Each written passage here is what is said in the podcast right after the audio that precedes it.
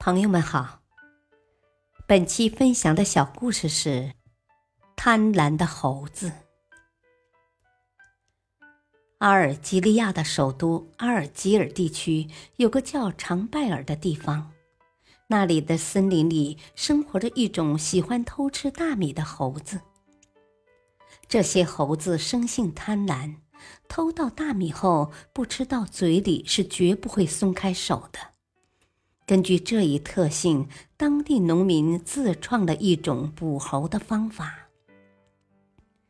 其实这个方法很简单：准备一只葫芦形的细颈瓶，把大米装进去，然后把细颈瓶固定在猴子经常出没的森林里就可以了。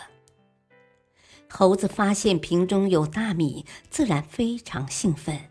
会毫不犹豫地把爪子伸进瓶子去抓里面的大米吃。葫芦形的细颈瓶巧妙就巧妙在猴子的空爪子伸进去容易，但抓完大米攥着的猴拳想要拿出来却比登天还难，除非猴子松开爪子才能出来。可是这些猴子因为贪婪的本性，是死活也不会松开抓到手的大米的，所以就会一直在瓶子旁边待着，哪怕有人来了，他们即使很害怕，也依然不会放弃已经到手的大米逃走。于是，农民会轻而易举地把猴子的后腿绑上，再把瓶子打破，抓住猴子。可惜，这些贪婪的猴子即使被抓住了，仍不会忘记把手里的大米放进嘴里大块朵颐。大道理：贪婪是人类灵魂里的魔鬼，虽未能囊括一切罪恶，但却是众多罪恶之母。在现实生活中，有些人比这些猴子还贪婪。